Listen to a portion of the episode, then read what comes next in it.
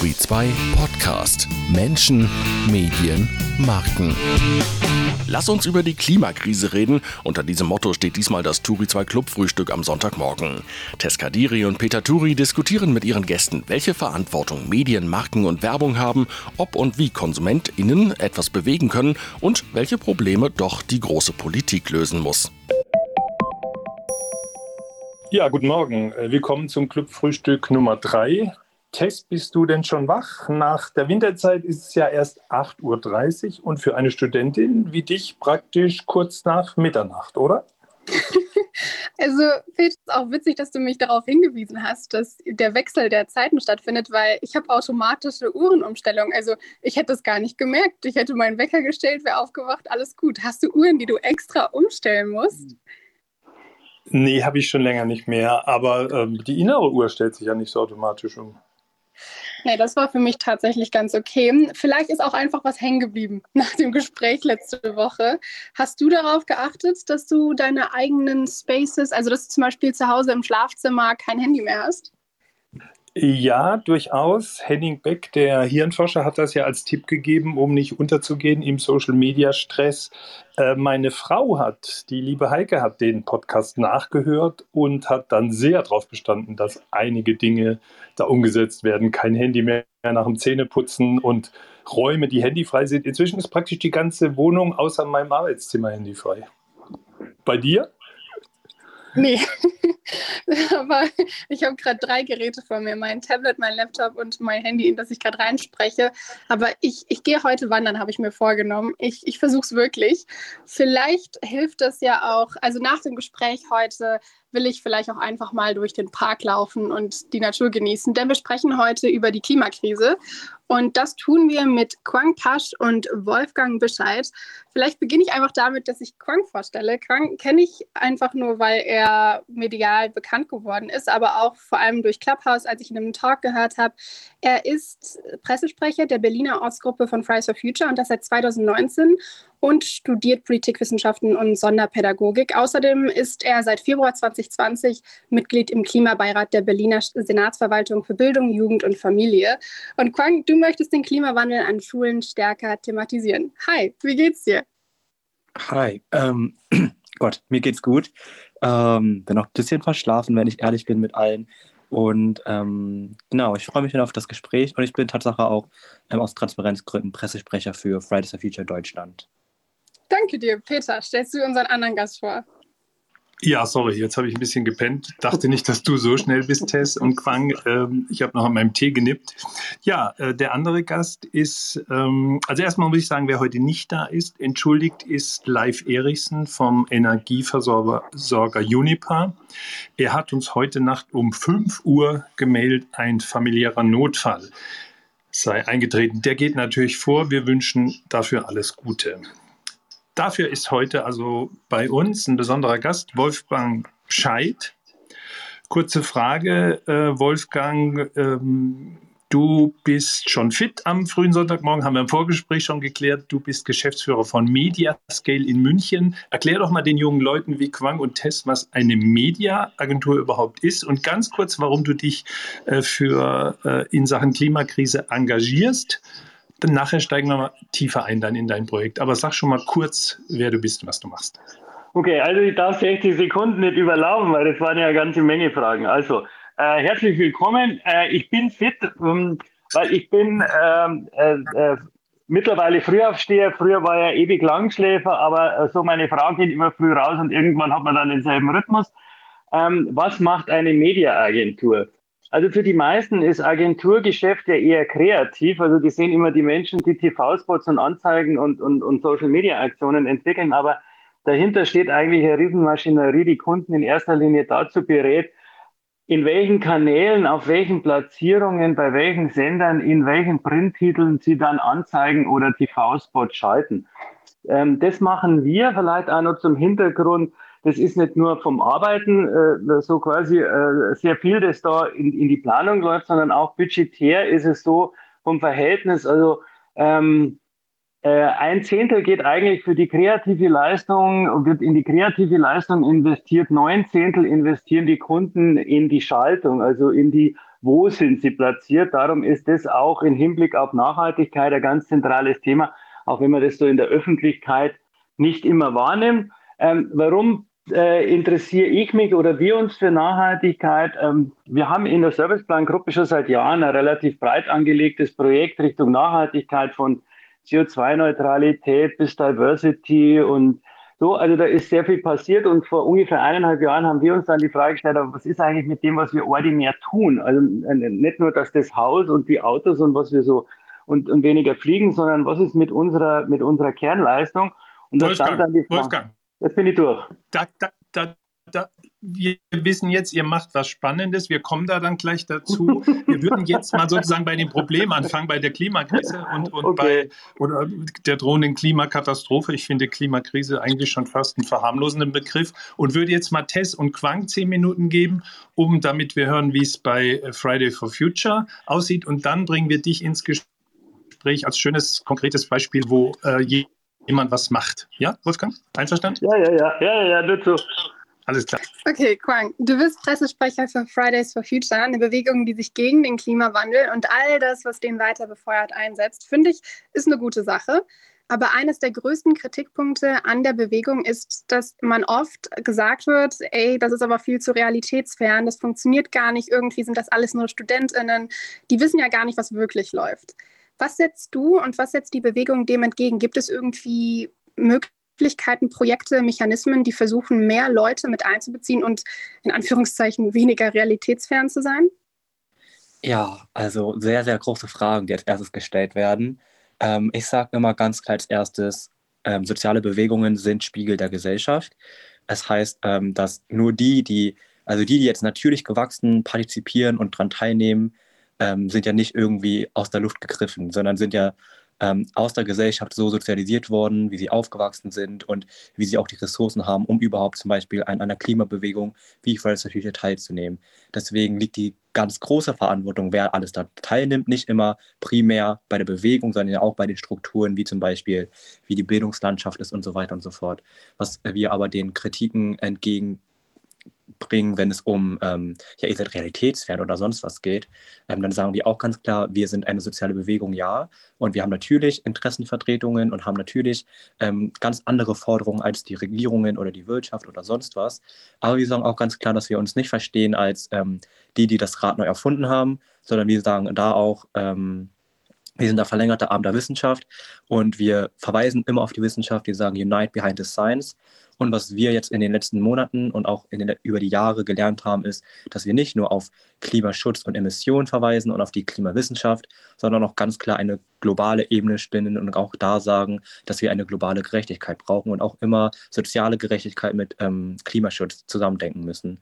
Und da entgegnen wir einfach, dass wir ja auch das 1,5 Grad ähm, Ziel in Paris unterschrieben haben. Und das nicht ähm, wir als Bewegung, sondern unsere Bundesregierung mit anderen 193 Staaten zusammen. Und deswegen müssen wir ähm, jetzt einfach die Klimakrise und auch Klima Klimakatastrophe ähm, angehen. Und zwar ordentlich und auch mit 1,5 Grad ähm, konform Politik betreiben. Und dann ist es eigentlich egal, ob das Fridays for Future fordert oder andere, weil letztendlich ist es das, was die Regierung sich selbst gesteckt hat und was die Wissenschaft seit 40 Jahren fordert. Das ist auch gut so. Also als mahnender Zeigefinger seht ihr euch praktisch, nicht unbedingt als die, die das Ganze umsetzen müssen. Was du gerade angesprochen hast, fand ich spannend. Soziale Gerechtigkeit und global denken. Kannst du vielleicht, ich, ich höre auch den äh, Podcast von Luisa Neubauer, in der neuesten Folge habt ihr darauf nochmal verwiesen. Du warst auch Gast dort, beziehungsweise hast da kurz gesprochen. Da ging es darum, dass es gar nicht darum geht, dass jetzt alle irgendwie darauf achten, die richtige Zahnbürste zu verwenden oder so. Kannst du nochmal genauer erklären, wie man denn vielleicht auch im politischen Rahmen sozial und global denken kann in puncto Klimakrise? Vielleicht hast du da konkrete Ziele, die ihr da sehen möchtet, ähm, die die Politik umsetzen muss. Also man muss erstmal verstehen, und das ist ein sehr, sehr schwieriger Kampf, den Fridays for Future ähm, sich ausgesetzt ist, dass wir nicht nur den Diskurs ankurbeln, weil der ist jetzt schon da, alle reden irgendwie ein bisschen noch über Klima, auch während Corona. Das, was wir jetzt schaffen müssen als ähm, große Bewegung, ist, dass wir ähm, diese Sensibilisierung dazu hinkriegen, dass Klimawandel und Klimaschutz kein Individualkonsum bedeutet. Also ja, wir müssen irgendwie uns selbst ändern und wir müssen unseren Lebensstil hinterfragen, aber es reicht nicht aus, wenn Deutschland vegan lebt. Es reicht auch nicht aus, wenn wir ähm, weniger Fast Fashion konsumieren und so weiter und so fort. Das sind Individualentscheidungen, die auch durch die Politik getragen worden sind und durch sehr viel Lobbyarbeit aus der ähm, ja, nicht erneuerbaren Energienindustrien ähm, getragen wurde. Und das verschiebt den Fokus von den Konzernen, ähm, von den politischen Maßnahmen hin zu den Individuen, was einfach ähm, sehr uneffektiv ist, wenn wir über die Klimakrise reden. Und deswegen sagen wir immer, soziale Gerechtigkeit heißt, dass wir erstmal mit politischen und wirtschaftlichen Maßnahmen ähm, diese Nachhaltigkeit überhaupt schaffen können, dass ähm, man nicht ja, über das Geld nachdenken muss, ob man nachhaltig konsumieren kann, dass man nicht ähm, dass man zum Beispiel auch, wo man aussteigt, auch einsteigt. Also wenn wir sagen, keine Inlandsflüge, dann müssen wir auch darüber reden, dass wir die Deutsche Bahn auf jeden Fall attraktiver, billiger und ähm, besser strukturiert, infrastrukturell ausbauen müssen. Und das heißt halt einfach, dass wir erstmal ganz große politische und wirtschaftliche Maßnahmen brauchen. Wir brauchen eine sozial-ökonomische Transformation, die überhaupt das nachhaltige ähm, Leben ermöglicht. Und wenn wir auf eine globale Ebene schauen, dann brauchen wir auch einfach ganz klare Lieferkettengesetze, die nicht nur natürlich Emissionen senken in den ganzen Ketten dahinter und der Produktion und Herstellung der Ressourcen und Produkte, sondern dass wir auch die Menschenrechte wahren. Also es kann doch nicht sein, dass unser Wohlstand hier im globalen Norden darauf basiert, dass Frauen und Kinder und auch natürlich Arbeiter im globalen Süden ausgebeutet werden unter menschenrechtsverachtenden Bedingungen und wir dann gleichzeitig auch ähm, ja diese Ressourcen auch der Umwelt klauen. So, äh, darf ich mal nachfragen, ähm, Tess, danke dir bis hierhin. Ähm, also die Forderungen sind mir alle logisch. Ich finde es total gut, was ihr jungen Leute macht. Frage ist jetzt heute bei uns, äh, Zielgruppe von Turi 2 sind ja Kommunikatoren, also Leute, die irgendwo an der Meinungsbildung mitwirken. Was glaubst du denn, Quang, äh, was kann Kommunikation bewirken? Oder konkreter gefragt, wie kommuniziert ihr jetzt in der Krise, wo Demonstrationen zum Beispiel, also in der Corona-Krise, wo Demonstrationen ja nicht so einfach zu organisieren sind? Ja, das ist eine große Frage, die uns, glaube ich, alle gerade in der Pandemie beschäftigt. Ähm, wir haben schon letztes Jahr im April ähm, einen globalen Klimastreik geplant und haben dann kurzfristig gesagt, okay, so kann es nicht weitergehen. Massendemonstrationen sind gerade nicht das Ding und deswegen sagen wir auch da Unite Behind the Science. Also hört auf die Wissenschaft, hier die Virologie ähm, Kommunikation. Wir sind eine sehr junge Bewegung, deswegen haben wir es auch geschafft, ähm, über das Internet viele Menschen mitzunehmen. Aber man muss auch da sagen, dass da natürlich Grenzen gesetzt sind. Also wir werden nur die erreichen, die eh schon interessiert sind oder eh schon ähm, Teil von Fridays for Future waren. Deswegen ist es sehr schwierig. Wir setzen auch natürlich sehr stark auf die Medien. Ähm, wer sind die Medien? Vor allem JournalistInnen und ähm, die Presse. Und da ist es auch ein großer Bestandteil, dass wir nicht nur als Bewegung den Diskurs online aufrechterhalten, sondern auch natürlich ähm, die Kommunikation in den Medien, in den Institutionen, in der Politik, in der Wirtschaft, dass weiter immer über Klima geredet wird, weil ähm, wir einfach diese Aufmerksamkeitsökonomie brauchen und auch einfach diese ähm, Sensibilisierung weiterhin brauchen und das einfach nicht ähm, vergessen werden darf, weil die Klimakrise halt nicht durch Corona eine Pause macht oder schläft, sondern immer weitergeht. Beobachtest du das auch wirklich, dass wegen Corona keine Pause eingelegt wird und ihr die gleiche Zuhörerinnenschaft habt, die ihr vorher hattet? Ich glaube schon. Also ich glaube, große Krisen wie die ähm, Corona-Krise ähm, verschlimmern ja, also vertiefen ja eigentlich nur die sozialen Ungerechtigkeiten, die Armut, ähm, die prekären Lebenssituationen von vielen Menschen und das macht dann politische Partizipation für die Klimakrise vor allem noch äh, zu einem viel, viel größeren Privileg. Und was man auch noch sagen muss, wenn wir uns die SchülerInnen anschauen, dann ist es ja natürlich ein ambivalentes Verhältnis. Also auf der einen Seite ist es ein Bildungsstreik. Wir bestreiken aktiv die Schule am Freitag vor Corona und gleichzeitig lernen wir ja auch extrem viel während also einem Streik, während so Veranstaltungen und so weiter und so fort. Und das fällt einfach weg. Also es fällt sowohl die Klimabildung und Sensibilisierung weg, als auch diese Form des Streiks. Und wenn es überhaupt gehen würde, dann können ja auch nicht alle teilnehmen, weil einfach die Schule in den letzten Monaten sehr, sehr stark weggefallen ist. Ich frage mich grad, also du hattest ja gesagt, dass ihr jetzt gerade vor allem wegen dem Digitalen junge Menschen ansprechen könnt und eure eigentliche Zielgruppe. Aber eigentlich versucht man doch, das hatte ich so ein bisschen am Anfang rausgehört, auch Menschen mitzunehmen, die eigentlich, also die eher benachteiligt sind, was zum Beispiel Finanzielles angeht und Bildung angeht. Hast du das Gefühl, dass das gerade noch funktioniert? Ich habe nämlich gemerkt, dass Fridays for Future das ein bisschen versucht hat. Aber irgendwie denke ich mir, wenn man jetzt während der Corona-Krise nur digital agieren kann, dann kann man eigentlich nur noch die, wie du gesagt hattest, die eigentliche Zielgruppe erreichen, die man vorher hatte. Ja, ich glaube, da ähm, ganz transparent, äh, hands down, ich glaube, das funktioniert gerade einfach nicht. Also wie können wir die erreichen, die jetzt in anderen Lebenssituationen leben wie vor der Pandemie. Und da müssen wir auch akzeptieren, dass wir jetzt natürlich nicht alle zwingen können, hey, lass uns über die Klimakrise reden. Ähm, wir haben die Sensibilisierung und ähm, Aufklärung vor der Pandemie geschafft. Das ist ähm, etwas, was man natürlich auf die ähm, Fahne schreiben kann. Aber wie es jetzt danach aussieht, ähm, wird schwierig und das ist auch eine große Frage, vor der ähm, die Bewegung, Bewegung, steht, auf jeden Fall. Vielen Dank, Quang, für die Offenheit, dass du auch sagst, es wird schwierig jetzt. Ich will mal den Wolfgang ins Gespräch reinholen. Wolfgang, was denkst du, wenn du das Engagement von jungen Leuten siehst, wenn du auch hörst, was äh, jetzt Quang hier erzählt? Äh, berührt dich das? Bist du da angesprochen? Fühlst du dich angesprochen? Ja, also zu 100 Prozent. Ich, ich glaube aber auch, dass das uns allen so geht. Also ähm, äh, ich glaube, wir sind ein bisschen stärker hin und her gerissen, weil wir natürlich diese, diese Konsumkonditionierung halt einfach in voller Breitseite miterlebt haben und, und jetzt auf der anderen Seite merken halt mal, das ist alles nicht mehr so richtig. Man muss das anders tun. Und ich glaube, wir merken die Zerrissenheit stärker. Also in unserem Alter, ich bin jetzt bald 60, ähm, äh, wir sind mit Autos, die laut sind und stinken, äh, groß geworden und das war was ganz was Tolles. Und jetzt ist das einfach äh, schlimm und schlecht und, und so. Und, und äh, für viele von uns war im Konsum äh, ein ganz wichtiger Ausdruck äh, und, und, und jetzt muss man den umdenken. Also ich glaube, ja, 100 Prozent richtig. Ich finde es auch fantastisch. Also mir hat das also so, so ein bisschen den Glauben wiedergegeben, sage, toll, dass, dass die Jugend so unglaublich politisch ist und die Macht jetzt äh, äh, äh, vernünftig in die, in die Finger kriegt, da was zu bewegen. Also 100 Prozent ja. Ja, dann können wir Älteren ja überlegen, wie wir unterstützen können, äh, das, was die Jungen machen, weil wir sind nicht mehr ewig auf der Welt, äh, aber unsere Kinder, Enkel äh, schon. Und was, was für eine Idee hattest du, Wolfgang, äh, um sozusagen ein bisschen was zu tun gegen die Klimakrise? Erklär das mal. Naja, vielleicht muss man zum Ersten sagen, es geht uns nicht nur um die Klimakrise. Also wir haben das Thema Nachhaltigkeit gleich zum Start ähm, eher so nach den UN-SDGs verstanden. Also zu sagen Ökonomie, Ökologie und äh, soziale Nachhaltigkeit. Und so sehen wir das auch. Wir sehen auch, dass soziale Nachhaltigkeit allen jungen Zielgruppen extrem wichtig wahrgenommen wird, teilweise sogar stärker als die ökonomische äh, Nachhaltigkeit.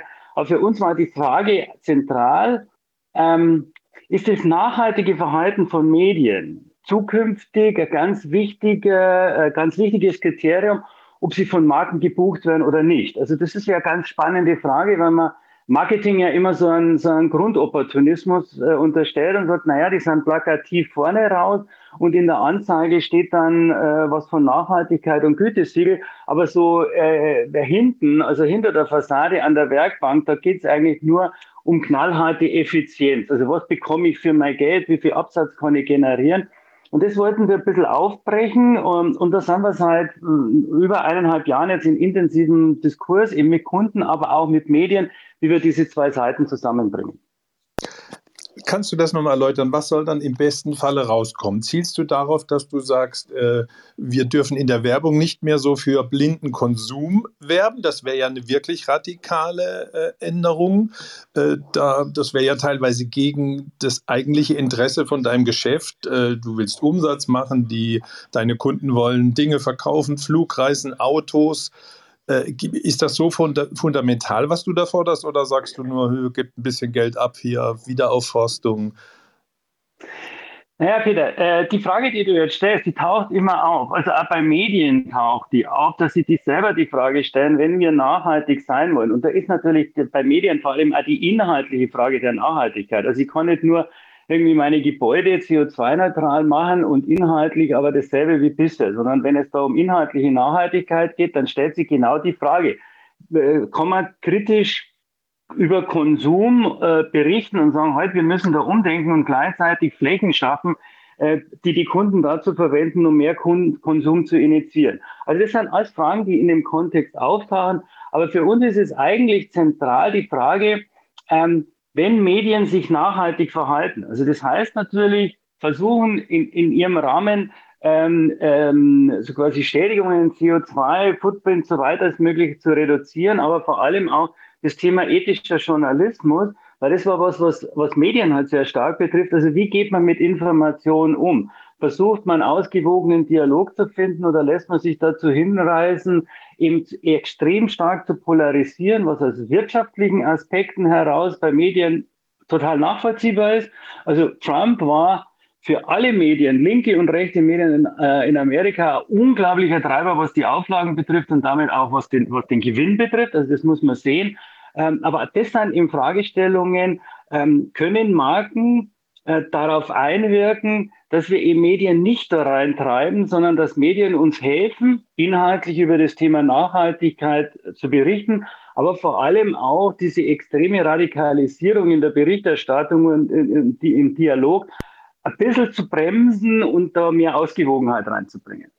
Ich würde mal den Quang fragen wollen. Quang, was wünschst du dir von Medien? Einerseits wahrscheinlich, dass ihr gehört werdet. Andererseits, äh, ja, sag mal, was hältst du denn von dem, was du bisher gehört hast von Wolfgangs Initiative? Wobei wir, glaube ich, noch ein bisschen genauer klären müssen, was ihr im Einzelnen macht oder fordert. Aber ich würde mal den Quang noch mal reinholen wollen. Wie guckst du denn auf die Medien und vielleicht auch auf die Markenartikel? Das ist eine schwierige Frage. Also, was ich erstmal von den Medien erwarte, ist, dass nicht immer alles aus Individuum ähm, gezeigt wird. Aber natürlich geht es dann, wenn es um ja, Werbung, Kommunikation geht, natürlich um einzelne KonsumentInnen.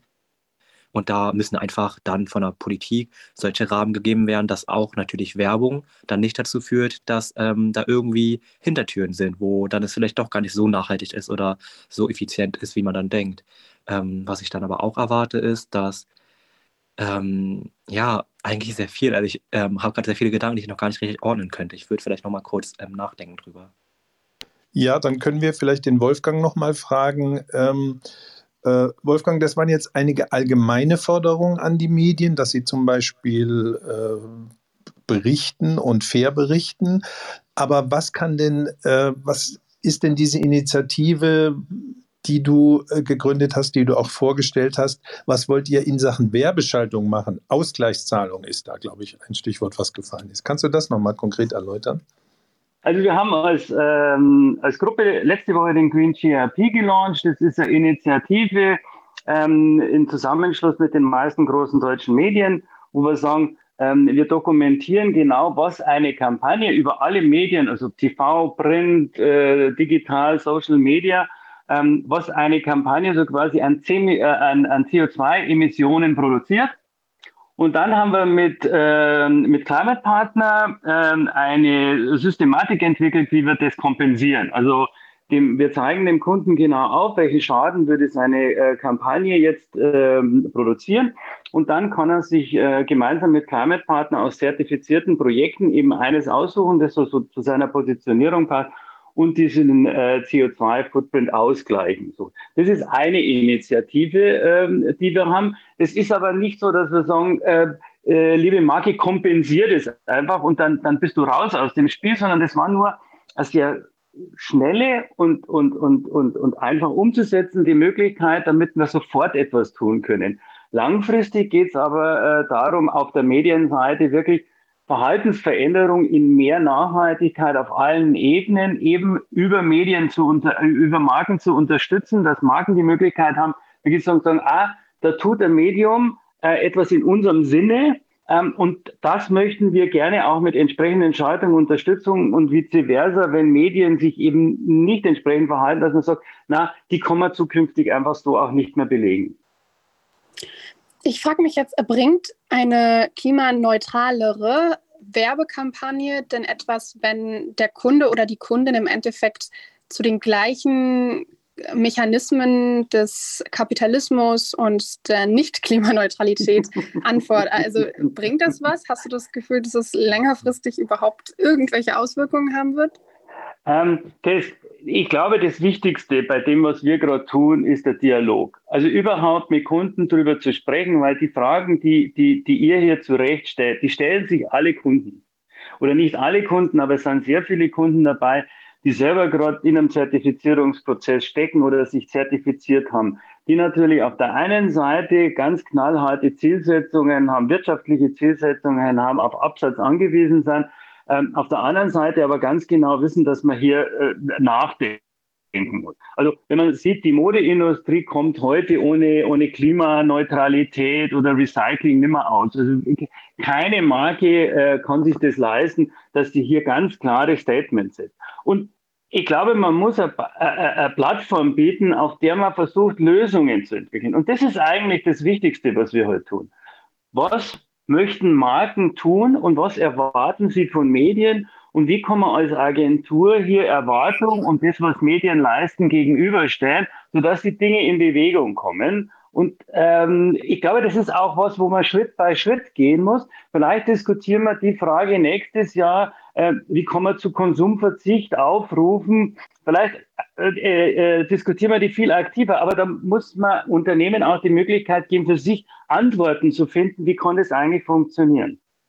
Hm, was ja wahrscheinlich nicht funktionieren kann, ist, also wenn ich euer Modell richtig verstanden habe, ich schalte eine Anzeigenkampagne und weil damit äh, Ressourcen verbraucht werden, dass diese Kampagne transportiert wird, zahle ich einen Ausgleich als Werbeunternehmen, das äh, Geld, was dann in die Wiederaufforstung irgendwo in der Welt äh, investiert wird, richtig? Peter, genauso ist es. Genau. Dann ist die weitergehende Frage natürlich, kann es eine grüne, kann es ein richtiges Leben im Falschen geben, sozusagen, wie ja. die 68er gesagt also, haben, kann ich eine nachhaltige Kampagne machen für eine Fernreise zum Beispiel oder für ein, ähm, für ein Benzinauto?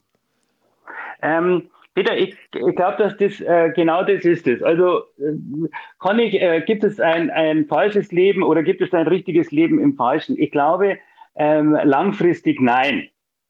So, ähm, ich glaube, es ist aber wichtig, jetzt Voraussetzungen zu schaffen, dass, dass, dass Marken, und es äh, ist ja auch sehr spannend, wir haben also wirklich äh, mit, mit, mit sehr vielen äh, Markenentscheidern gesprochen. Und da ist eine unglaubliche Bereitschaft da, die Dinge richtig zu tun oder besser zu tun. Wir müssen ihnen Möglichkeiten geben, das zu realisieren. Also viele sehen derzeit nicht, wie sie das machen können und äh, viele sind da auch in der Klammer. Also ich fände es falsch, wenn man jetzt so quasi alles so ein bisschen negativ sieht, was nicht der, der ganz große Wurf ist und der totale Konsumverzicht und so, sondern ich glaube, es ist spannend, auch die Leute positiv mitzunehmen. Auch wenn wir nicht alle Fragen beantworten können, so sollte man das positiv nehmen und sagen, okay, dann lasst uns dort, wo wir jetzt vielleicht schon agieren können, lasst uns da was tun. Also das ist so unsere Art, mit den Dingen umzugehen da wäre ich bei dir. Das würde ich auch verstehen, zumal ja eine Werbeagentur ein Kommunikationshaus wie Serviceplan ist, eine Mediaagentur, berät ja den Kunden und ihr geht ja ein und aus in den Marketingabteilungen, in, in, in der Geschäftsführung von Unternehmen, von Marken. Und wenn ihr denen ratet, Leute, ihr könnt nicht weiter so werben äh, für Produkte, die irgendwo auch nicht mehr in die Zeit passen, dann äh, geht da beginnt da zumindest ein Prozess, äh, wo man sagt, da lernen noch Leute um. Siehst du das als Hauptaspekt äh, ähm, eurer Initiative? Naja, also das ist natürlich was, was man immer sieht. Also, wir haben nicht, nicht wir erziehen den Kunden um, sondern der Konsument äh, erzieht den Kunden. Also das darf man auch, ähm, äh, das muss man auch genauso sehen viele Bewegungen entstehen momentan oder viele Bewegungen oder Umdenken in Marketingabteilungen entsteht durch ein Umdenken des Konsumenten, weil man eben Angst hat, dass man Konsumenten verliert oder attraktive neue Konsumenten binden möchte. So, das ist in vielen Häusern die, die, die Triebfeder zu sagen, ich richte mich nach der Einschätzung oder nach der Kaufpräferenz des Konsumenten aus. Aber ich möchte auch eine Lanze brechen für ähm, für wirklich das unternehmerische Denken, also ich, ich habe erst vor kurzem äh, lang mit dem Herrn Dura von Develei geplaudert, der das einfach aus seiner eigenen Position als Familienunternehmer, sehr erfolgreicher Familienunternehmer sagt, ich muss dieses Unternehmen generationsübergreifend aufstehen. Und für mich ist Nachhaltigkeit ein ganz zentrales Thema und die da schon lange begonnen haben, äh, bevor man vielleicht so in der einen oder anderen Marketingabteilung drüber nachgedacht hat, was bringt es für den Abverkauf. Also es gibt beide Welten, aber beide Welten führen am Ende zu einer Veränderung. Und ich bin da ganz pragmatisch ergebnisorientiert. Ich finde alles momentan gut, was zur wirklich sinnvollen Veränderung, zur Reduzierung von, von Emissionen, aber auch zur Veränderung im sozialen Miteinander führt. Und ob die Ursache jetzt manchmal vielleicht ein bisschen der Konsumgedanke oder der Absatzgedanke ist, okay. Ähm, aber das nimmt mit, das nimmt im Unternehmen mit, das nimmt vor allem auch Konsumenten mit. Sehr viel Nachhaltigkeitsgedanke ist auch entstanden, weil immer mehr Merk äh, Marken das Thema Nachhaltigkeit sehr plakativ stehen. Und auch Quang, wenn du, wenn du an alle Medien und Reichweiten denkst, ich glaube, das, was, was, was Marken investieren, um Botschaften in der Gesellschaft zu bringen, darf man da überhaupt nicht äh, außen vor lassen. Das ist einer der wichtigsten Kanäle. Und je öfter hier das Thema Nachhaltigkeit vorkommt, egal aus welchem Beweggrund, desto mehr wird sich im Konsumenten verankern und desto mehr wird so quasi diese Bewegung dann wieder zurückschlagen auf die Veränderung bei Marken. Aber ist es aktuell nicht eher so, dass die Kommunikation nach außen und im medialen Bereich vor allem Sachen sind, also dass es eher so getan wird. Also ich sehe immer mehr Labels, die entstehen, die im Endeffekt nichts dahinter haben oder immer mehr Kampagnen, die eine Nachhaltigkeit anpreisen, die nicht wirklich gelebt wird. Du erzählst ja gerade, dass sie schon, dass ihr versucht, wirklich sinnvolle Nachhaltigkeit umzusetzen, finde ich auch gut. Aber hast du das Gefühl, nur weil jetzt in jeder Werbung steht, guck mal, das ist ein nachhaltiges Produkt, dass das erstens wirklich nachhaltig ist oder beobachtest du Mechanismen, die eher so tun, also mehr Schein als Wahrheit sind. Greenwashing wäre das Stichwort, ja. Wolfgang. Also Greenwashing. Greenwashing. Quallen hatte da so einen netten Ausdruck, den ich kannte, hands down. Ja klar, natürlich gibt es Greenwashing, aber es ist auch so, und äh, wir, wir kamen da letztens ein gutes Bild, wir im Marketing, wir sind so ein bisschen die Western-Stadtbauer. Also vorne eine schöne Fassade und vielleicht war dahinter auch mal äh, eher äh, eine Holzbude gestanden. Das ging früher sehr, sehr einfach. Da konnte man über Kommunikation sehr viele Dinge erzählen und versprechen, weil sie nicht überprüfbar waren. Heute ist es so, dass jeder über Google Earth nachschauen kann, was denn hinter der Fassade sieht und dann sieht er die Bretterbude oder nicht. Also es ist eher heute so, dass wir Kunden ganz deutlich darauf hinweisen, dass wenn sie das, was sie da vorne raus versprechen, nicht transparent dokumentieren können und auch quasi nachvollziehbar anbieten, ähm, dass wir Sie darauf hinweisen, dass der Kollateralschaden viel größer sein kann als der Gewinn, den Sie sich holen. Also der Konsument ist heute investigativer als teilweise viele Journalisten und es kommt alles raus. Und ich gehe auch davon aus, dass das zukünftig noch viel mehr Thema wird. Also ich glaube, jeder, der das wirklich heute als, als zentralen Baustein in seine Kommunikation einbaut, der sollte und tut es auch immer öfter Wert darauf legen, dass das auch wirklich so ist in den Unternehmen. Also die Zeit des großflächigen Greenwashings, glaube ich, geht Gott sei Dank zu Ende. Da würde da würd ich gerne den Quang nochmal reinholen. Quang, siehst du denn, äh, dass in der Industrie, äh, in den Marketingabteilungen, dass die langsam umdenken? Äh, wendet ihr euch auch an die Industrie? Ähm, ist da der Einzelne ein bisschen entlastet oder siehst du auch den Hebel, dass die Konsumenten es absolut bewirken müssen, indem sie gewisse Dinge dann auch fordern oder boykottieren? Wie siehst du das, Coin? Schwierig. Also ich habe gerade sehr, sehr viele Gedanken. Ich versuche die mal zu ordnen. Also ich finde, das ist auch ein interessantes Spannungsfeld. Also was ich zu Wolfgang sagen muss, und da würde ich Ihnen auch zustimmen, ist, dass ähm, jetzt so eine Agentur die Welt nicht verändern wird und die Strukturen auch nicht an, angehen kann alleine. Und deswegen sind auch natürlich da die Hände gebunden. Man ist ja ökonomisch irgendwo auch ähm, ja, dran gebunden, dass man diese Werbeanzeigen dann auch schalten muss. Ähm, deswegen denke ich gerade daran, ähm, ob wir vielleicht nicht zu viel von den KonsumentInnen erwarten. Also ähm, klar sind wir alle mündig und aufgeklärt, aber wenn ich dann im, alleine jetzt als Klimaaktivist im Supermarkt stehe und dann 10.000 verschiedene Nachhaltigkeitssiegel sehe und gar nicht weiß, was dahinter steckt und dann irgendwie Klamotten einkaufen möchte und alle mir irgendwie Nachhaltigkeit versprechen, am Ende ist es dann aber doch irgendwie vielleicht ähm, im globalen Süden unter schlechten Bedingungen genäht wurde oder die Baumwolle doch irgendwie anders so transportiert wurde, dass es eigentlich am Ende doch gar nicht nachhaltig ist, sind wieder super, super viele ähm, Mechanismen dahinter und Ketten dahinter, die jetzt den einzelnen Konsument oder Konsumentin ähm, ja nicht irgendwie durchblicken kann. Deswegen glaube ich, dass wir natürlich diese Aufmerksamkeit durch die Medien und Kommunikation schaffen müssen. Wir müssen die aufrechterhalten und das ist auch gut und wichtig so. Ähm, wir dürfen aber nicht ähm, daran glauben, dass es ein Prozess ist und dass die KonsumentInnen dann irgendwas einfordern oder nicht einkaufen werden. Weil natürlich werden wir, lernen wir daraus, ähm, äh, ändern wir auch unser Verhalten, aber das sind ähm, lange Prozesse und ähm, wir brauchen einfach viel größere Maßnahmen. Deswegen brauchen wir eine größere Sensibilisierung. Und ich glaube, das ist dann das Gefährliche, dass wir dann sehr schnell dazu kommen, dass wir dann denken, okay, ich lebe jetzt vegan, ich habe mich jetzt gegen diese Reise entschieden und ich habe jetzt das und das nicht gekauft, sondern das andere Produkt, was nachhaltiger sein soll, gekauft. Jetzt bin ich eine bessere Person, jetzt muss ich gar keine großen politischen Forderungen mehr ähm, an, na, nach vorne stellen. Und das ist, glaube ich, das Gefährliche, wenn wir uns genug tun mit unseren eigenen Entscheidungen, dass wir dann keine größeren Entscheidungen mehr wollen. Und ich glaube, da ähm, sehe ich gerade so dieses Gefährliche. Also von der Kommunikation der Marken weg, äh, also an die Individuen weg Richtung Kommunikation der Politik. Also es stehen ja die Wahlen bald an, Bundestagswahlen. Da frage ich mich, wie ist es jetzt aktuell in dieser Zeit, wo wieder natürlich irgendwie Demonstrationen ein bisschen schwerer sind, vor allem Großdemonstrationen und große Aktionen.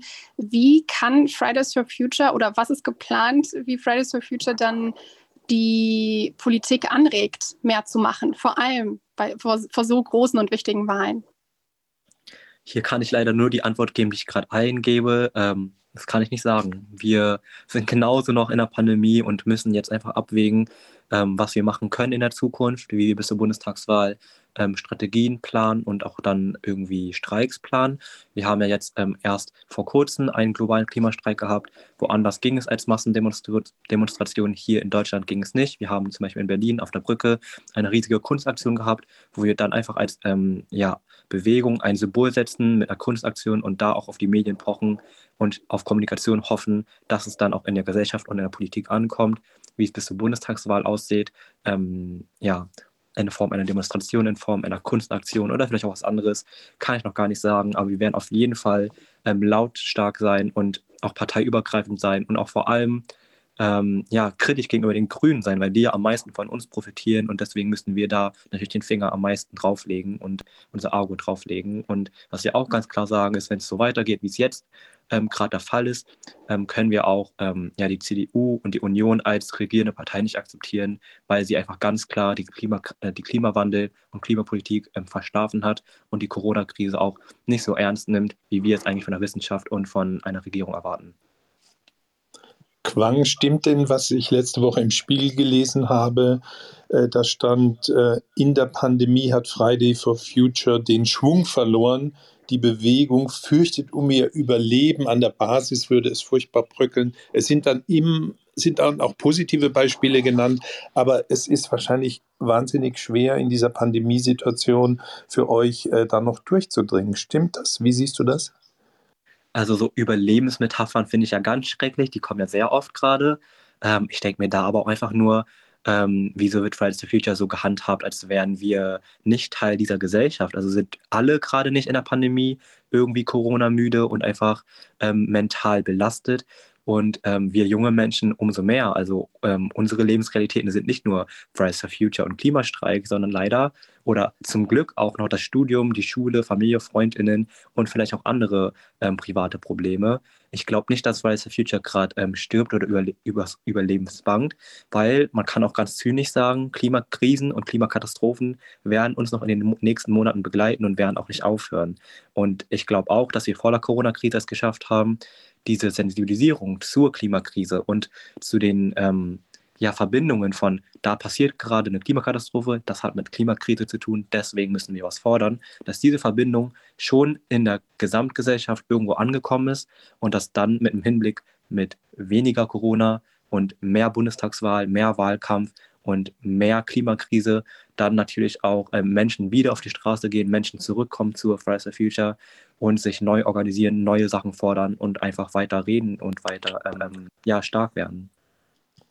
Ich war jetzt mal so frei und habe ähm, einige Leute, die aufgezeigt haben, schon länger auf die Bühne geholt. Der Rainer kann auch noch kommen, wenn er will. Wenn ihr damit einverstanden seid, würde ich jetzt äh, noch eine Runde freigeben äh, für eure Fragen. Ist das okay? Test. Hier kurz der Hinweis, das Ganze wird aufgenommen und später hochgeladen. Also wenn ihr damit okay seid, Sen und Stefan, dann könnt ihr gerne eure Fragen stellen. Ja, damit bin ich okay. Okay, super, dann kannst du ja anfangen, Stefan. Ja, ich habe, ähm, für mich stellt sich die ganze, drängt sich so eine Frage auf, wenn wir von Friday for Future sprechen und so weiter und der ganzen Bewegung, Klimabewegung. Ähm, ich bekomme in Großunternehmen mit, dass diese, die, die Wirkung nicht, äh, nicht verfehlt wird. Die, die, die Employees, also die An Angestellten quasi kommen und diese Anspruchshaltung auch haben, sich klimafreundlich zu bewegen, aber dann an internen Großkonzernen und Richtlinien sehr stark scheitern. Und ähm, ich nehme mal zwei Beispiele, die mir dort auffallen. Es werden für Großunternehmen tolle Prospekte gebaut, äh, wie Nachhaltigkeit, wie das Unternehmen das jeweilige Nachhaltigkeit lebt. So, und da ist dann aber so, dann kann sich jedes Unternehmen eigentlich selbst raussuchen, was sie bei sich selbst als nachhaltig empfinden. Es gibt aber keine, und da spreche ich auch die Medien, Mediaagenturen und solche Leute an und, und Marketingagenturen, ähm, es stellt keiner die Frage, Moment mal, das sind eigentlich die Kriterien, nach denen wir uns bewegen müssen, um nachhaltig zu sein. Und eben nicht, dass das Unternehmen sagt, ich nenne dir jetzt meine Punkte, wo ich meine, dass ich nachhaltig bin. Das ist so ein, ein Punkt, der mich, äh, wo, ich, wo ich das Gefühl habe, sind diese Prospekte wirklich das wert, was da drauf steht? Äh, weil, weil es da keine Kriterien gibt, nach welchen Kriterien diese Prospekte, diese Nachhaltigkeitsprospekte gemacht wird. Und das Zweite ist ähm, der Blick ähm, Friday for Future, die Nachhaltigkeitsbewegung. Ich vermisse so ein Stückchen weit dass sich da, man redet immer über die Politik, mit der muss man sich zusammensetzen, die muss man bewegen auf wissenschaftlicher Basis. Ich spüre das aber in Großunternehmen nicht. Finden diese Gespräche auch in Großunternehmen statt? Äh, ich, ich rede nur mal von den ganzen Fuhrpark- und Dienstreiseregelungen. Da habe ich niemanden, spüre ich nicht, dass da jemand in die Unternehmen kommt und sagt, Leute, pass mal auf, lass uns mal zusammensetzen, was tut ihr eigentlich in diese Richtung? So, jetzt sind meine 60 Sekunden wahrscheinlich schon überschritten. ja, Wolfgang hatte sich schon entmutet. Ich glaube, er möchte darauf reagieren. Also, äh, Stefan, äh, ich, ich, kann das verstehen von deiner Seite. Die Realität sieht aber heute, zumindest in unserer Wahrnehmung, ganz anders aus. Also, es ist so, dass die meisten äh, Großkonzerne heute aktiv in Zertifizierungsprojekten stecken. Die meisten lassen sich äh, nach den UN-Richtlinien zertifizieren. Das ist ein ganz, ganz klar definierter Katalog. Der ist auch öffentlich einsehbar, den kannst du im Internet einsehen bis ins Detail. Ähm, am Ende findet dort eine Zertifizierung statt, also so quasi ein neutraler Gutachter bewertet diese ganzen, die ganze Situation. Also da ist es genau das, was du forderst, dass es einen Katalog gibt, ähm, der auch übrigens für Nationen gilt, der für Unternehmen gilt. Also man, man kann das dann äh, in einem hohen Maß vergleichen. Und weil wir auch sehen, dass die meisten sagen, Sie brauchen die Glaubwürdigkeit nach außen. Also äh, deswegen Kommunikation ist immer was, das, das zum Beispiel auch auf Glaubwürdigkeit aufsetzt. Darum wird das immer stärker in Richtung ähm, Zertifizierung, äh, verbriefte, äh, ver, verbriefte Aussagen gehen und äh, dieses, ich gebe mir einfach den Anschein, ich tue hier irgendwas Grünes, das wird man in den nächsten Jahren immer weniger sehen, was der Konsument auch nicht mehr wirklich ernst nimmt. Ähm, also das zu dem Thema diese Diskussionen, äh, wie du sagst, um Fuhrpark, ich glaube, es gibt heute kein großes Unternehmen, das ganz aktiv darüber nachdenkt, wie der Fuhrpark ausschaut. Die meisten haben hier ganz klare Vorgaben, was sie hier so quasi als CO2-Emission über den Fuhrpark bringen. Ist übrigens einer der ganz großen Treiber für Elektromobilität, weil die Fuhrparks damit versuchen, ihre Emissionswerte nach unten zu bringen und alles, was sie neu leasen, äh, äh Elektro leasen. Äh, genauso wie diese ganze Flugthematik. Äh, äh, also man versucht hier wirklich rauszunehmen, was geht. Also da kann ich dir nur sagen, unser Blick in die Industrie sieht besser aus, als du das Bild, das du jetzt gezeichnet hast. Da gibt es mit Sicherheit noch einige, die da ein, ein bisschen einen Anschluss verloren haben. Aber ganz so skeptisch, wie du das jetzt siehst, würde ich es auf alle Fälle derzeit nicht beschreiben. Aber du hast gerade gesagt, das wird der Konsument irgendwann merken. Also das mit dem Greenwashing, das merkt man auf jeden Fall, vor allem wenn man Fridays for Future begleitet und merkt, was aufgedeckt wird von KlimaaktivistInnen. Aber irgendwie hört sich das für mich, und das hatte Konja eben angesprochen, man sollte die Sicht nicht auf das Individuum setzen, so ein bisschen an wie, der Konsument, die Konsumenten wird es irgendwie nicht mehr glauben, jetzt merken wir das, bis alles Vertrauen verloren ist. Ist das wirklich so oder ist das nur in manchen Unternehmen so? Also Tester, äh, ich, ich, hätte da gerne vorher Quang ganz deutlich widersprochen. Also ich bin natürlich der Meinung, dass man auf allen Ebenen versuchen muss, Dinge zu bewegen. Aber bitte unterschätzt mir nicht den enormen Einfluss, den der Konsument über seine kleine Entscheidung am Regal auf die ganz großen Marken hat. Das ist der Treiber für das, was da draußen passiert. Für das, dass wir heute, ich würde mal sagen, bei 30 Prozent aller Kommunikation Gütesiegel, Aussagen zur Nachhaltigkeit und was auch immer sehen. Das ist der Konsument, der das bewegt hat. Und damit erzeugen wir eine Welt, die voller Nachhaltigkeitskommunikation ist. Also ich glaube schon auch, dass der Mensch, wenn er selbst, wenn er sich so quasi nachhaltiger macht, weil er ja auch ein, ein soziales Wesen ist und wenn man ihn da ein bisschen dazu bringt, dass er plötzlich nur noch nachhaltig einkauft und vegan lebt, dann wird er diese Forderungen auch politisch ausformulieren. Also bitte tut mir Nettes und sagt, der Konsument allein kann es nicht, weil das entmachtet mir den Konsumenten und jetzt ist er gerade auf einem Weg, wo er begreift, was er eigentlich für einen Hebel in der Hand hat. Und nicht nur, wenn er mit der Gruppe irgendwo steht, sondern auch ganz allein am Regal. Er hat einen unglaublichen Einfluss auf das, was da passiert. Und es war lange Zeit so, dass der Konsument gedacht hat, naja, was kann ich denn schon tun, äh, wenn ich da am Regal entscheide? Er kann unglaublich viel tun und er ist die größte Macht meines Erachtens in dem Spiel. Also da würde ich Quang zu 100 Prozent widersprechen, ohne dass ich, nicht, äh, dass ich ihm nicht völlig recht gibt, dass man da auf der politischen Ebene mindestens genauso stark arbeiten muss. Ich wollte noch einen Aspekt reinbringen, Quang, äh, der für Fridays for Future, der für euch spricht. Wenn ich Interviews mache oder auch so Hintergrundgespräche mit Vorständen aus der Wirtschaft, da höre ich oft genug das Argument, ja, ich habe die Bewegung ja am Küchentisch, weil die Führungskräfte mhm. sind oft 50 plus. Sie haben oft Kinder, die zum Teil sympathisieren, zum Teil aktiv mit dabei sind bei Fridays for Future, so dass auch 55-Jährige, die bisher immer ihr Leben lang nur auf ihre Karriere und auf die Zahlen geguckt haben, auf einmal aufwachen. Also ich finde, Quang, über diesen Hebel, dass ihr eigentlich ja die Kindergeneration seid, der, die, derer, die da an der Macht sind und auch noch was ändern können, das solltet ihr gar nicht unterschätzen, diesen Aspekt. Ja, ähm, es sind jetzt so viele Punkte, auf die ich wieder eingehen möchte. Ähm, mit Hinblick auf der Zeit wird es ja schwierig. Aber auch nochmal zu Stefan ganz kurz. Ähm, ich würde dir dazu stimmen. Also es ist äh, natürlich einfach gerade nicht attraktiv als Unternehmen irgendwie nachhaltig zu ähm, agieren, weil es einfach nicht die klaren Maßnahmen gibt, die klaren politischen Maßnahmen, die klaren ähm, die einen zu Nachhaltigkeit irgendwie natürlich auch zwingen oder irgendwie das attraktiver machen. Also ich finde es ja total marktverzerrend, wenn weiterhin subventioniert wird in unnachhaltige Industrien, unnachhaltige Wirtschaften und ähm, ja, das Nachhaltig, Nachhaltige gar nicht wirklich ähm, belohnt wird äh, für die Wirtschaft und für die Unternehmen. Deswegen ist es schon eine Marktverzerrung. Und, ich, ähm, und jetzt auf Wolfgang ähm, zu sprechen, und da hast du ja auch klaren Dissens gesagt. Und ich hab, würde dir hier nochmal widersprechen und da sagen, dass ähm, die Individualisierung von der Klimakrise nicht nur bei den KonsumentInnen beginnt, sondern ja auch schon bei den Unternehmen. Dann gibt es engagierte Unternehmen, die nachhaltig sein wollen, aber werden da auch wieder nicht ähm, belohnt oder gefördert.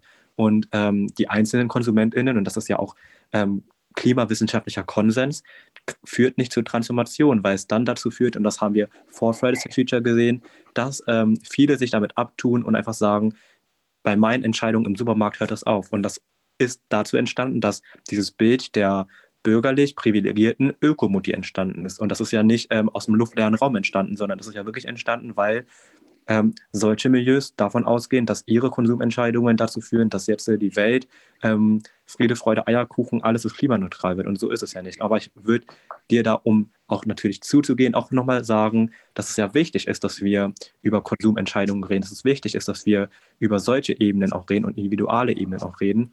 Wir, und das finde ich aber auch, das nimmt aber oftmals den Wind weg, und das haben wir in der Vergangenheit gesehen, dass dann politische Entscheidungen getroffen werden. Und die Politik wird dann und auch die Wirtschaft wird dann nicht eine sozialökonomische Transformation eingehen, wenn ähm, viele Menschen und KonsumentInnen sich damit abtun, dass sie ja schon nachhaltig sind. Weil letztendlich sind es ja mehr als nur die, die jetzt nachhaltig leben, weil es kommt noch die soziale Frage hinzu. Menschen in prekären Lebenssituationen werden nicht nachhaltig leben können.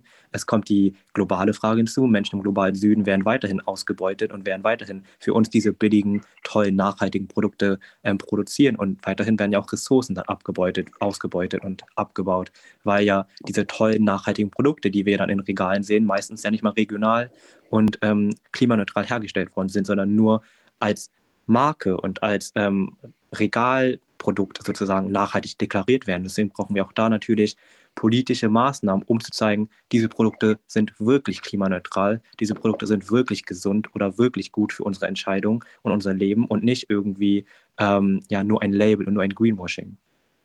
Ich versuche mal äh, zusammenzufassen ähm, und auch zusammenzubringen, euch Wolfgang und Quang.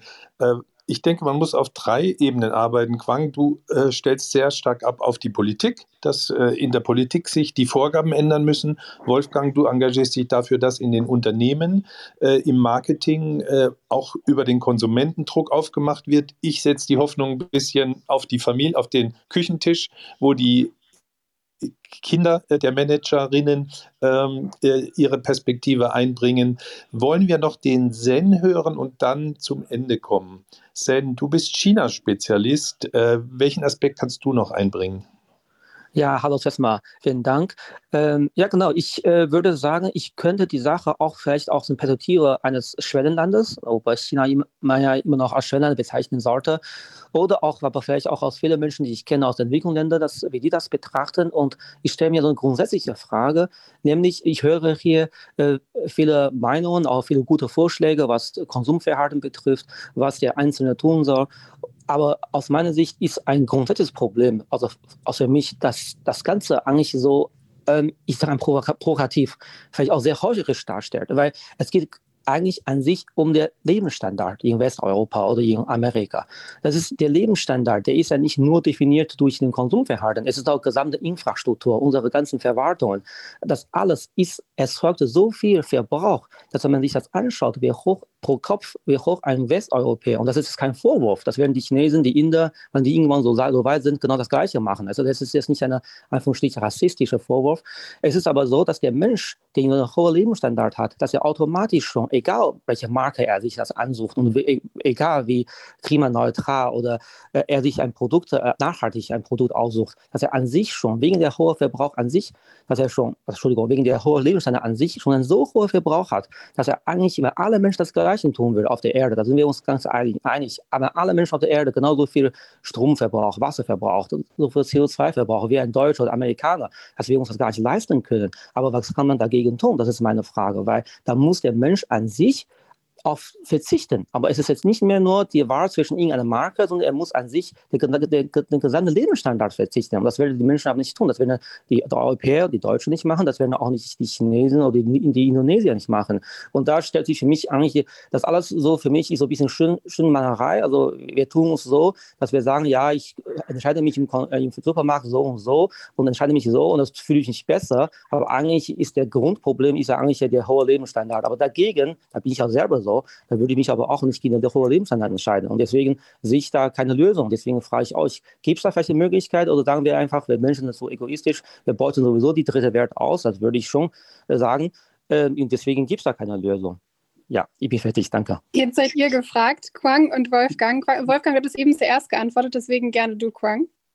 Ja, ich würde auch direkt ansetzen. Deswegen sagen wir ja nicht nur, dass wir eine Klimabewegung sind, sondern eine Klimagerechtigkeitsbewegung. Und ich habe jetzt sehr oft ähm, das Wort sozial-ökonomische Transformation genannt. Und dahinter steckt sehr viel. Und das würde nochmal einen ganz anderen Talk füllen. Ähm, was ich, das, ich versuche es mal kurz zusammenzufassen. Natürlich brauchen wir ökonomische Transformation, natürlich brauchen wir soziale Transformation.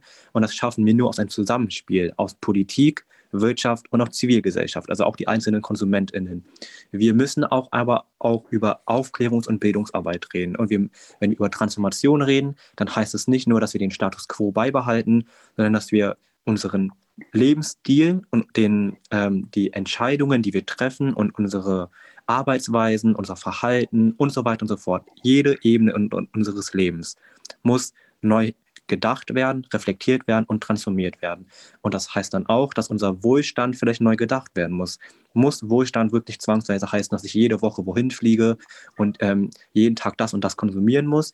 Oder kann Wohlstand für mich auch heißen, dass meine Konsumentscheidungen besser durchdacht sind, dass ähm, für mich Lebensfreude vielleicht auch heißt, ähm, einmal länger woanders hin zu fliegen oder woanders hinzureisen, ähm, als irgendwie jetzt ähm, ja ganz kurze Trips zu haben, die mir eigentlich persön persönlich nicht viel bringen. Also auch eine, ähm, und da finde ich ähm, das auch ein Diskurs, den man ansprechen muss, ist es denn wirklich Verzicht oder ist es einfach nur eine neue Setzung von Standards und eine Neuinterpretation von Standards?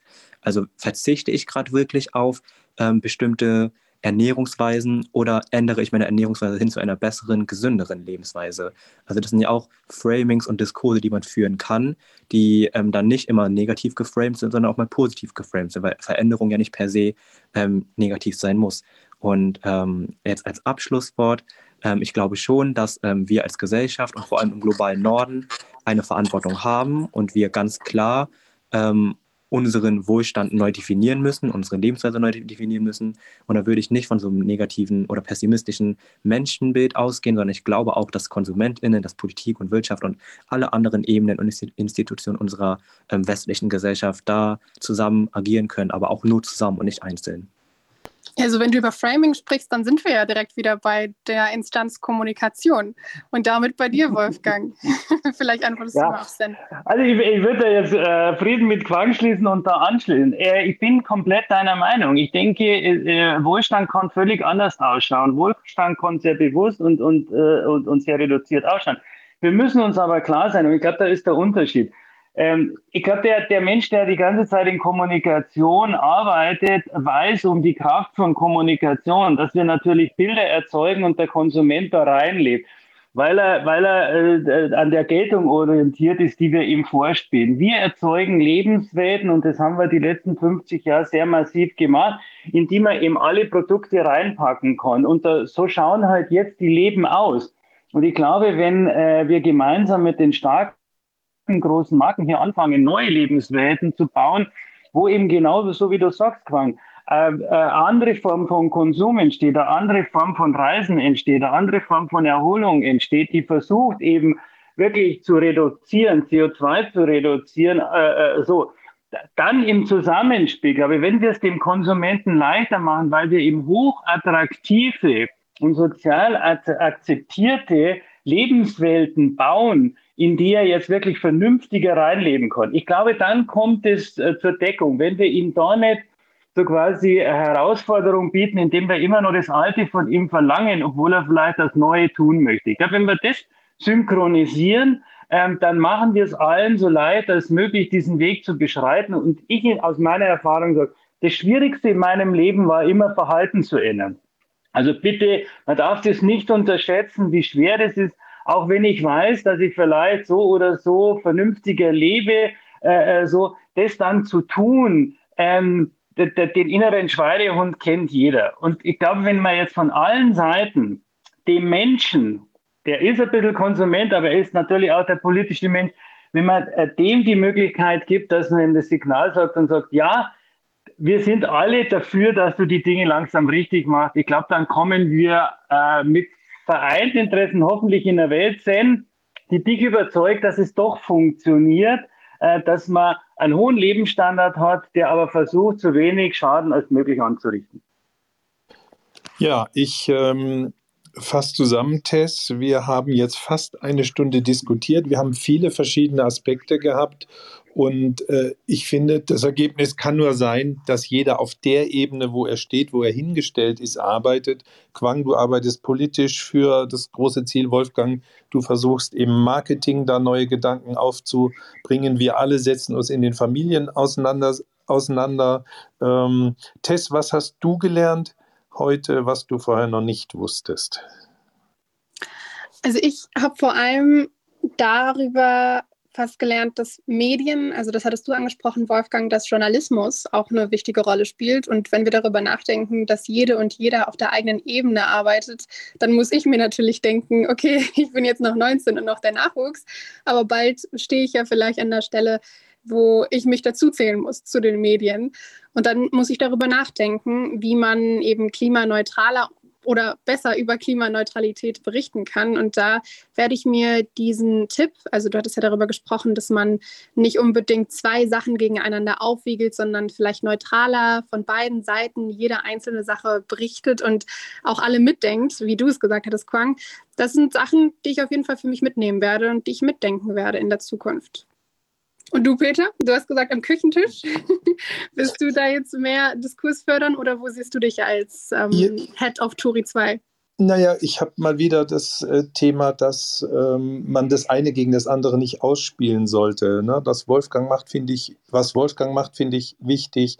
Was Quang macht, finde ich wichtig. Den Aspekt von Zen finde ich wichtig. Also ähm, es gibt natürlich eine, ein, ein gemeinsames Ziel. Jeder geht an, an einer anderen Stelle einen Weg mit. Und wir, äh, Tess hier als Turi 2, ähm, können natürlich nur versuchen, sinnvolle ähm, Diskussionen zu organisieren, Leuten eine Stimme zu geben, die was Positives machen, wie dem Wolfgang, den Quang.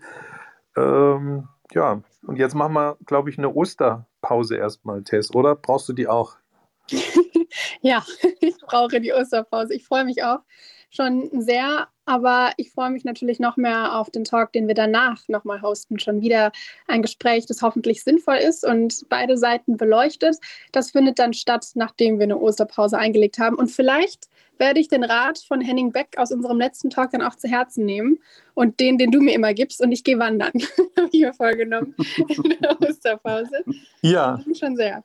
Super, dann wünsche ich euch alles euch allen ein schönes Osterfest und wir hören uns wieder, Tess, spätestens am 11. April in zwei Wochen beim Clubfrühstück. Thema steht noch nicht fest, aber ihr könnt gerne reinschauen. Tschüss euch, danke. Ja, und wer in den äh, nächsten zwei Wochen Langeweile hat oder Zeit hat und gerne nochmal äh, Talks aus dem Turi 2 Clubraum nachhören will, kann das jederzeit tun unter turi2.de slash Clubraum. Da gibt es ein großes Archiv mit mehr als 20 ähm, äh, Clubraum-Talks, die wir in den letzten ähm, acht Wochen hatten hier bei uns. Also schaut da einfach mal rein, turi2.de slash Clubraum. Dort findet ihr auch die ähm, weiteren Termine in den kommenden Wochen nach Ostern, ähm, was, wo es da weitergeht. Den äh, Talk von heute, den gibt es im Laufe des Tages als Podcast auf turi2.de und auch bei YouTube. Also das heißt, wer vielleicht verspätet eingeschaltet hat oder nochmal was nachhören will, kann das wie gesagt ab heute Nachmittag auf turi2.de tun. Wir verabschieden uns, wünschen noch einen schönen Sonntag und bis bald. Turi2 Podcast. Abonnieren Sie uns unter turi2.de slash podcast sowie bei Spotify, iTunes, Deezer und Audio Now.